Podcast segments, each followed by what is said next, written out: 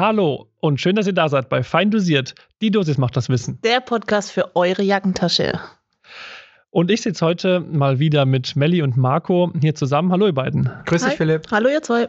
Vielleicht habt ihr gemerkt, dass wir eine Woche später unseren Podcast rausbringen, als es sonst üblich ist. Und das hat aber einen ganz besonderen Grund. Wir sind diese Woche nämlich nicht nur zu dritt, sondern wir haben einen ganz besonderen Gast, Melli.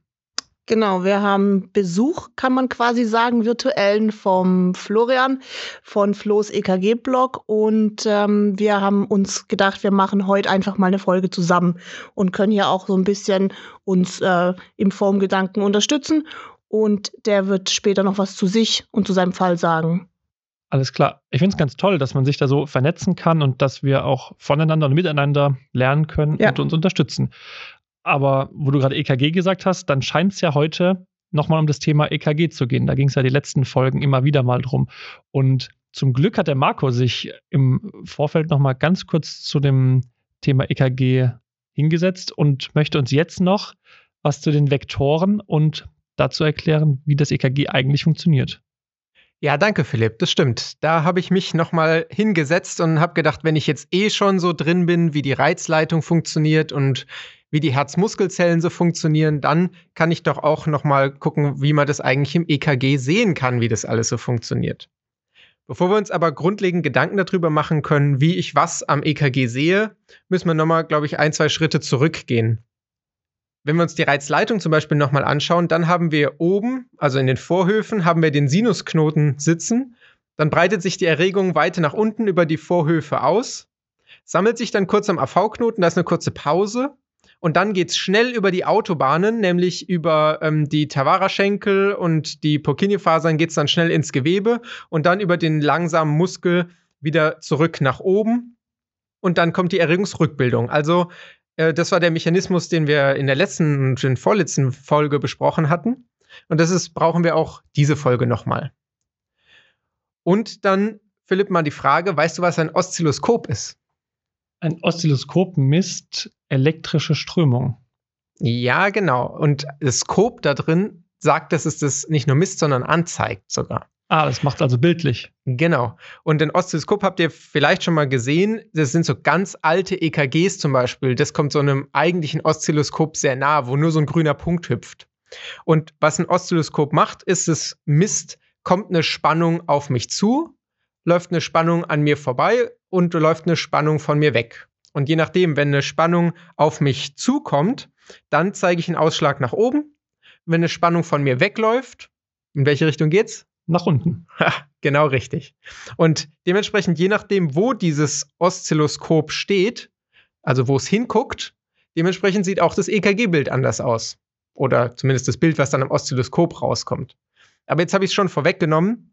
Das heißt, je nachdem, wie ich unser EKG, was ja im Endeffekt, habe ich schon gesagt, auch ein Oszilloskop ist, je nachdem, wie ich das hinstelle, desto anders sieht dann das Bild aus, was dabei rauskommt.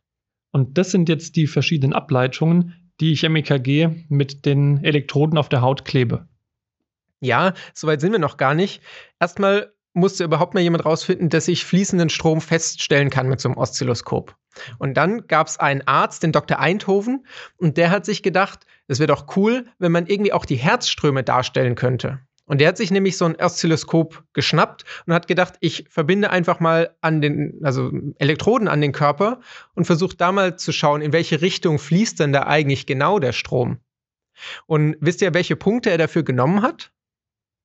Also die Eindhoven-Ableitung, das ist ja die klassische, die wir mit den Extremitätenableitungen ableiten können. Also mit der ähm, roten, gelben, grünen und schwarzen Elektrode. Ich vermute mal, er hat einfach die vier Extremitäten genommen. Ja, ist fast richtig. Die Eindhoven-Ableitungen sind die, die wir mit den drei Elektronen Rot, Gelb, Grün kleben können. Oder Eindhoven nannte die nicht Rot, Gelb, Grün, der nannte die 1, 2 und 3. Und dann hat er die Strecke zwischen den Ableitungen, die hat er dann eben auch, den hat er die Nummern gegeben, je nachdem, wohin quasi diese Ableitung schaut. Also so wissen wir, die Ableitung 1, die läuft ja zwischen Rot und Gelb. Das heißt, die schaut quasi einmal von der rechten Schulter zur linken Schulter. Und dann haben wir die Ableitung 2, die schaut ja von der rechten Schulter zum linken Fuß quasi, wo die Elektrode dann ist. Und wir haben die Ableitung 3, die guckt quasi genau in die andere Richtung, also von der linken Schulter runter zu den Füßen. Und dadurch entsteht quasi so ein Dreieck, das könnt ihr, wenn ihr zuhört, euch auch mal mit den Fingern nachmalen. Ihr fahrt von der einen Schulter, von der rechten Schulter zur linken Schulter, das ist die 1. Dann fahrt ihr von der linken Schulter nach unten zu den Beinen, das ist die 3. Und jetzt dürft ihr einmal absetzen, weil wieder von oben von der rechten Schulter nach unten zu den Beinen, das ist die 2. Und jetzt wisst ihr schon mal die Richtungen. Und diese Richtungen, der Philipp hat es vorhin schon gesagt, das sind jetzt diese Vektoren. Also Richtungen und Vektoren könnt ihr quasi gleichsetzen. So, also das war der Herr Eindhoven, der hat sich das überlegt. Und äh, dann gab es diese Ableitungen eine ganze Zeit und dann kam ein anderer Arzt dazu, der hat sich gedacht, naja, ist ja schön und gut. Und die Ableitungen, die man da sieht, sind ja ganz nett, aber ist noch nicht sonderlich differenziert und man hat kein sehr feines Bild von der Reizleitung. Und deswegen hat der sich gedacht, es wäre doch gut, wenn wir einfach zwischen, die, zwischen dieses Dreieck, das es jetzt gibt, nochmal Winkelhabierende bauen könnte. Und das hat er ganz, ganz schlau gemacht eigentlich. Der hat jetzt nämlich diese schwarze Elektrode quasi erfunden. Und mit dieser schwarzen Elektrode, die ist im Endeffekt, ist die nur ein Nullpunkt. Damit weiß das EKG-Gerät, okay, das ist irgendwie die Grundspannung, die irgendwie unterwegs ist. Und der Vorteil davon ist, dadurch, dass es weiß, was so die Grundspannung, der Grundwiderstand ist, dadurch kann das EKG-Gerät einen Mittelpunkt zwischen den drei existierenden Ableitungen berechnen. Das heißt, ähm, durch die Goldberg-Ableitung wird ein in die Mitte des Körpers, also in die Mitte dieses Dreiecks, was ihr gerade gemalt habt bei euch, wird ein virtueller Mittelpunkt gesetzt. Und von dem Mittelpunkt geht es jetzt wieder raus an die Extremitätenableitung. Das heißt, ich habe eine Ableitung von der Mitte des Körpers ähm, einmal an die Füße, das nennt sich AVF, einmal an den linken Arm, nennt sich dann AVL, und einmal an den rechten Arm, das nennt sich dann AVR. Und wisst ihr, wofür AV in diesem Setting steht? Ich wusste es mal, ja. Jetzt blamierst du mich. Oh oh. AV steht in dem Fall für Augmented Voltage, also übersetzt verrechneter Stromfluss quasi oder verrechnete Stromstärke. Und eben genau deswegen, weil in der Mitte des Körpers dieser, ähm, dieser verrechnete Punkt dann ist echt spannend. Aber das heißt jetzt, dass diese ganzen Vektoren in jeweils unterschiedliche Richtungen zeigen. Ja, prinzipiell schon, wobei ganz unterschiedliche Richtungen relativ ist. Ich habe euch das mal auf unserer Homepage, da in den Show Notes verlinkt. Da habe ich euch mal einen Cabrera-Kreis aufgezeichnet. Also nicht verwechseln, hat nichts mit den kleinen Autos zu tun, die im Kreis fahren. Das ist Carrera. Hier geht es um Cabrera. Und der Cabrera-Kreis fasst einfach alle diese Vektoren einmal in einem, naja, Kreis zusammen. Und da sehen wir, dass, naja, ein überwiegender Teil diese EKG-Vektoren oder dieser Pfeile letztendlich, die wir jetzt gezeichnet haben, und dieser Striche, der eigentlich so nach links unten größtenteils zeigt. Und nur ein kleiner, der AVR, wenn ihr das nachgemalt habt, habt ihr das gemerkt, der von der Mitte zur rechten Schulter geht oder zum rechten Arm. Der zeigt nach oben. Und das ist der Grund, warum, damit er sich besser in dieses Bild einfügt, man auch häufiger den, diesen Minus-AVR anschaut, also negativen, mhm. quasi, der dann einfach in die andere Richtung guckt. Dann fügt er sich besser in dieses Gesamtbild ein. Ah ja, der Cabrera-Kreis, der spielt eine wichtige Rolle bei der Lagetypbestimmung. Stimmt. Jetzt haben wir ja aber sonst immer, wenn wir ein EKG kleben, oder meistens haben wir ja noch sechs weitere Elektroden, die wir um die für die Brustwandableitung kleben. Genau, bei der Brustwandableitung, ähm, da haben wir auch vordefinierte Positionen, wie wir die äh, Positionen an den Extremitäten haben. Die Extremitäten sind relativ leicht, einfach an die Hände und Füße. Im Übrigen bitte nochmal einen Shoutout, wenn ihr ein diagnostisches EKG kleben wollt, bitte klebt es auch wirklich auf die Extremitäten und nicht in den Körperstamm, weil damit verfälscht ihr einfach diesen Vektor. Ne? Es ist ein anderer Pfeil, wenn ihr von der Schulter zieht, als wenn ihr von dem Nippel auszieht. Dann ist der Pfeil ein anderer. Also wir haben die Brustwandableitungen, die sind auch an vordefinierten Positionen, also der vierte ECR links und rechts ähm, vom Sternum geklebt und dann geht es einmal in so einem Halbkreis ähm, im fünften ECR rum um den Brustkorb. Das ist so die Standard ähm, Brustwandableitung. Und was da jetzt von dem, wie ich mich mit beschäftigt habe, von den Vektoren her passiert, ist, diese Brustwandableitung nimmt einfach auch diesen verrechneten Punkt in der Mitte des Körpers und zeigt dann auch wieder von diesem Punkt in der Mitte raus zu den einzelnen Elektroden. Das heißt, da sieht man quasi, was in der vom Mitte vom Herzen nach außen gucken passiert. Also wenn ihr das jetzt auch nachmachen wollt, dann müsstet ihr quasi von eurem Brustkorb jeweils mit so Pfeilspitzen nach außen weg zeigen. Ich kann sagen, ich habe den Querschnitt vom Herzen dann betrachtet. Ja, genau, sozusagen. Und diagnostisch könnte ich da vor allen Dingen Probleme der Vorderwand erkennen. Ja, du guckst halt in dem Standard-EKG, guckst halt hauptsächlich so nach links, ne, weil wir ja links rumkleben. Ja. Und da ist hauptsächlich auch der, der linke Ventrikel dann und der ist auf der Vorderwand. Also sehen wir eher Vorderwandinfarkte, das stimmt. Das heißt, Problem, was ist, wenn was rechts ist? Dann Klebe ich's Spiegel. kleben wir rechts rum. Ja. Was mache ich mit V1, V2? Die bleiben dann aber. Die bleiben, wie sie sind und der Rest wird einfach spiegelverkehrt geklebt. Und wichtig ist, dass ich das auf dem Ausdruck unbedingt äh, vermerke, wie, was ich da geklebt habe. Super Praxistipp, Marco, vielen Dank. Jetzt sind wir schon mittendrin im Thema EKG-Interpretation und wir möchten gar nicht viel mehr dazu sagen, sondern unseren Gast reden lassen. Und Flo stellt sich nochmal ganz kurz selber vor und wird dann durch einen spannenden Fall geleiten, den ihr, wie ich vorhin schon gesehen habe, auch auf seiner Homepage verfolgen könnt. Dazu aber auch von ihm nochmal mehr. Hallo zusammen und auch von mir an dieser Stelle erstmal ein herzliches Willkommen an alle Zuhörer und Zuhörerinnen. Mein Name ist Florian und ich betreibe seit Anfang diesen Jahres die Seite floßekgblog.de. Ich möchte mich jetzt schon mal ganz herzlich bei Melly, Marco und Philipp bedanken für die Möglichkeit, hier bei euch stattfinden zu können. Zwei kurze Sätze zu mir. Ich komme ebenfalls aus dem Bereich der präklinischen Notfallmedizin aus dem Rettungsdienst und die Thematik akutes Coronarsyndrom und EKG-Interpretation faszinieren mich schon seit Anfang an. Das liegt vor allem daran, dass das EKG in meinen Augen eines der einzigen weiterführenden präklinischen Diagnoseinstrumente ist, welches flächendeckend eingesetzt wird. Es gibt mir im Einsatz viel Sicherheit und verbessert natürlich auch noch die Patientenversorgung. Dann eine Frage, warum jetzt dieser Blog? Vielleicht kennt ihr das Phänomen auch, dass eure Kollegen nach einem Einsatz mit einem EKG-Ausdruck auf die Wache zurückkommen, man gemeinsam darüber diskutiert und um noch mehr Leute in so eine Diskussion einbinden zu können und einen Lerneffekt für alle zu schaffen, habe ich den Blog gegründet, auf dem wir uns gemeinsam austauschen können und diskutieren können und dann auch gemeinsam eine Diagnose finden. Ich möchte mich jetzt in den folgenden paar Minuten mit zwei Fragen beschäftigen und die eine ist, ähm, die eine ist erstmal, wie würde ich mit der Gesamtthematik EKG-Interpretation starten, wenn ich nochmal von vorne anfangen würde? Und die zweite ist, welchen Algorithmus nutze ich zur Interpretation und möchte euch hierfür ein Anwendungsbeispiel geben.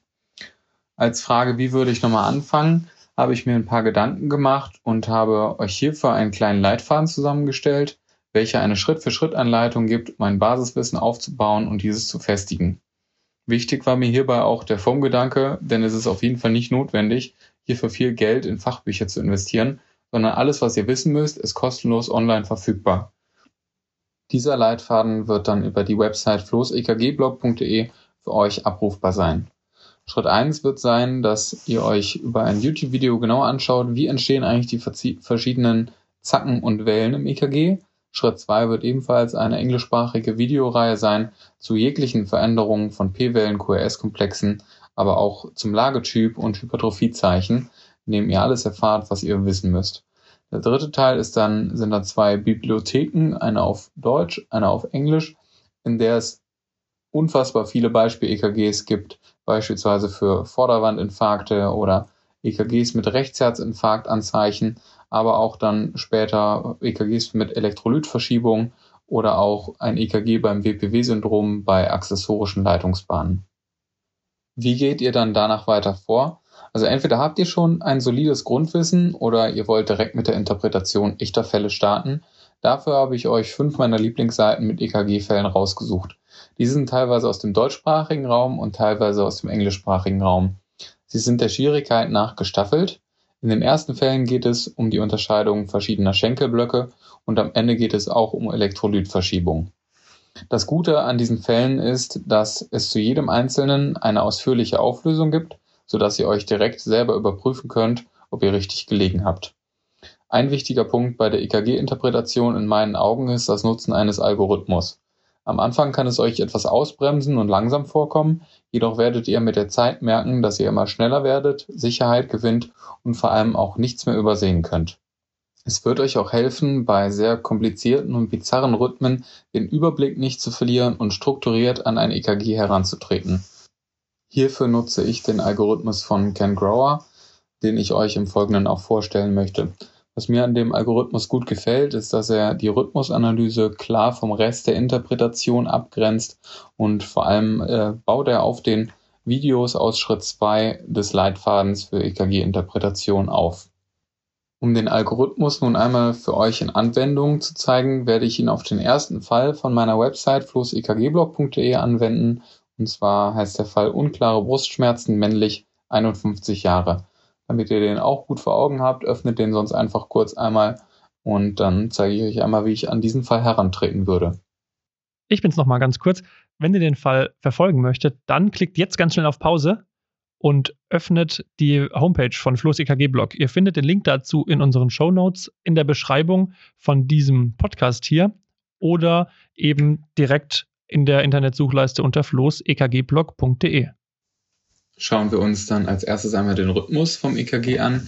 Die Rhythmusanalyse erfolgt in fünf kleineren weiteren Schritten. Und zwar schauen wir zuerst nach den P-Wellen, dann nach der QRS-Breite, nach der Herzfrequenz, der Regelmäßigkeit und dem Verhältnis von P-Wellen zu QRS-Zacken. Ich beginne mit den P-Wellen. Die kann man meistens in den Ableitungen 2 und V1 am besten sehen, weil sie dort am prominentesten sind. In diesem EKG sind jedoch gar keine P-Wellen zu erkennen und auch in den anderen Ableitungen zeigt sich keine Vorhofaktivität. Dann schauen wir einmal nach den QRS-Komplexen. Die sind kleiner als eine große Box, sind also deutlich unter 100 Millisekunden und in dem Fall liegen sie im Normalbereich ungefähr bei 90 Millisekunden. Die QRS-Komplexe treten mit einer Frequenz von 50 Schlägen pro Minute auf und sind komplett rhythmisch, also die Abstände der einzelnen QRS-Komplexe ist immer gleich. Das Verhältnis der P-Wellen zu QRS-Komplexen ist in diesem Fall natürlich dann nicht beurteilbar. Fassen wir das einmal zusammen. Es handelt sich also um eine rhythmische Schmalkomplexbradykardie ohne P-Wellen. Eine mögliche Ursache dafür kann ein Sinusarrest sein. In dem Fall wird dann der AV-Knoten als sekundäres Ersatzzentrum zum neuen Schrittmacher und ab diesem Punkt erfolgt dann die normale Erregung der Kammern. Einen solchen Rhythmus aus dem Bereich des AV-Knoten nennt man auch einen junktionalen Ersatzrhythmus. Die nächsten Schritte sind dann, sich den Lagetyp anzuschauen, einmal die verschiedenen Zeiten, die Hypertrophiezeichen und Veränderungen der ST-Strecken und der T-Wellen. Beim Lagetyp handelt es sich um einen Steiltyp. Die PQ-Zeit ist ebenfalls nicht bewertbar und die QRS-Komplexe sind wie im ersten Schritt schon bewertet als schmal anzusehen. Die Unterscheidung oder warum schaut man sich das Ganze zweimal an? Im ersten Schritt bei der Rhythmusanalyse geht es darum, ist der Ursprung ventrikulär oder supraventrikulär? Und jetzt in diesem Schritt der Zeit geht es darum, liegt eine intraventrikuläre Ausbreitungsstörung wie ein Schenkelblock vor. Und das ist in diesem Fall auch nicht so. Der nächste Schritt ist dann einmal die QT-Zeit sich anzuschauen. Dafür gibt es eine kleine Merkregel und zwar schaut man sich die Mitte zwischen zwei QRS-Komplexen an und die T-Welle des ersten Komplexes darf nicht darüber hinausgehen. Das ist bei diesem EKG ebenfalls nicht gegeben und somit liegt die QT-Zeit auch im Normbereich. Bei der Hypertrophie unterscheide ich einmal in atriale und ventrikuläre Hypertrophie. Und äh, bei der atrialen Hypertrophie schauen wir uns die P-Wellen an. Sind diese besonders breit oder besonders hoch? Und bei der ventrikulären Hypertrophie schauen wir uns die QRS-Komplexe in der Brustwand an. Ist die Amplitude besonders groß oder ist sie als normal anzudeuten? Und auch hier in diesem EKG gibt es keine Anzeichen für eine Hypertrophie. Der letzte Schritt ist es dann, sich die ST-Strecken anzuschauen. Als erstes die ST-Streckensenkung oder danach Ausschau zu halten. In diesem EKG fallen direkt ST-Streckensenkungen in den benachbarten Ableitungen 1 und AVL auf. Wenn man in diesen beiden Ableitungen, aber vor allem in AVL Senkungen sieht, muss man daran denken, dass dies reziproke Senkungen, also spiegelbildliche Senkungen sein können für ST-Streckenhebungen in den inferioren Ableitungen 2, 3 und AVF. Wenn wir dort einmal ganz genau hinsehen, sehen wir dort tatsächlich sehr, sehr kleine, dezente ST-Streckenhebungen. Diese erfüllen aber noch nicht die Kriterien für ein STEMI. Und genau dieses Phänomen ist in der neuen Publikation Hochrisiko-EKG beim akuten Thoraxschmerz von Klaus Fessele, Martin Fandler und Philipp Gotthard von Nerdfallmedizin äh, beschrieben worden als sogenannter Semistemi. Und auch dieser bedarf natürlich einer sofortigen Intervention im Herzkatheterlabor. Zusätzlich zu den Senkungen fallen noch horizontale ST-Streckensenkungen in der Brustwand in V1 bis V3 auf. Dies sind keine Anzeichen für eine Ischämie der Vorderwand, sondern Das sind indirekte Zeichen für einen STEMI der posterioren Hinterwand. Würden wir nun die Zusatzableitung V7 bis 9 kleben, könnten wir hier die ST-Streckenhebung genau erkennen. Es handelt sich also um einen inferoposterioren STEMI. Vor allem bei ST-Streckenhebungen in den inferioren Ableitungen muss an einen möglichen Rechtsherzinfarkt, also eine Rechtsherzbeteiligung, gedacht werden. Und diese können wir mit den Zusatzableitungen V1 bis 6R diagnostizieren. In diesem Fall haben wir weder die Rechtsherzableitung noch die posterioren Ableitungen geklebt, weil diese keinen therapieentscheidenden ähm, Unterschied gemacht hätten. Der ist bereits äh, über 2.3 und AVF erkennbar und muss nicht nochmal über V7 bis 9 bestätigt werden. Und zusätzlich ist es so, dass der Patient nur eine Systole von 100 mm Hg hatte und damit eine klare Kontraindikation für das Nitro. Die Abschlussdiagnose für das EKG ist also ein junktionaler Rhythmus mit einer Frequenz von 50 pro Minute und einem inferoposterioren STEMI. Der Patient wurde dann von uns nach präklinisch medikamentöser Therapie schnellstmöglich ins nächstgelegene Krankenhaus mit Herzkathetermöglichkeit gebracht. Dort wurde bei ihm die Erstdiagnose einer Dreigefäß-KHK gestellt mit einem akuten RCX-Verschluss. Hey Flo, vielen Dank, dass du uns mitgenommen hast, diesen Fall zu lösen. Ich hoffe, dass es für einige von euch hilfreich war, diesen Algorithmus mal ganz konkret angewandt zu sehen und würde mich freuen, wenn ihr den einfach mal auf einen der neuen Fälle auf Flo's EKG-Blog selber ausprobiert. Und damit verabschiede ich mich auch schon bei euch und bleibt gesund. Gut, dann hatten wir jetzt die Bolusgabe von Marco. Wir hatten die Notfallspritze dieses Mal von Flo. Und Philipp, jetzt kommt dein Part mit der BIP. Genau, wie immer ganz schnell. Und wie sollte es anders sein heute? Natürlich der Blick in die BIP mit der Literaturempfehlung für Flo's EKG-Blog mit momentan schon über zehn spannenden Fällen mit Auflösung. Ich bin gerade am aktuellsten Fall, nämlich äh, Luftnot männlich 52 Jahre und habe mir da gestern schon das 12-Kanal-EKG angeguckt und bin ganz gespannt auf die Auflösung. Also schaut unbedingt da rein, es lohnt sich wirklich. Es ist echt eine spannende Seite. Noch kurz zur Literatur. Ein absoluter Buchtipp natürlich, wenn es um die EKG-Interpretation und EKG-Basics geht. Dann schaut euch den EKG-Kurs für Isabel an, erschienen im Thieme Verlag und genau, damit bleibt uns nichts anderes zu sagen, als die Dosis macht das Wissen. Egal wann. Egal wo. Ciao. Tschüss.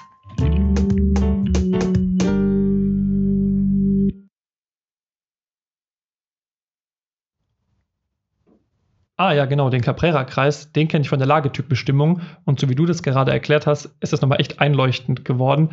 Und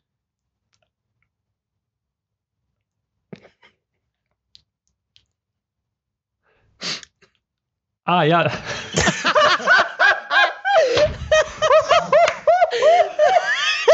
in meinem Kopf. in, mein, in deinem Kopf hat es Sinn gemacht, oder? Wie komme komm, ich, komm ich, jetzt zu den Brustverableitungen? oh Mann.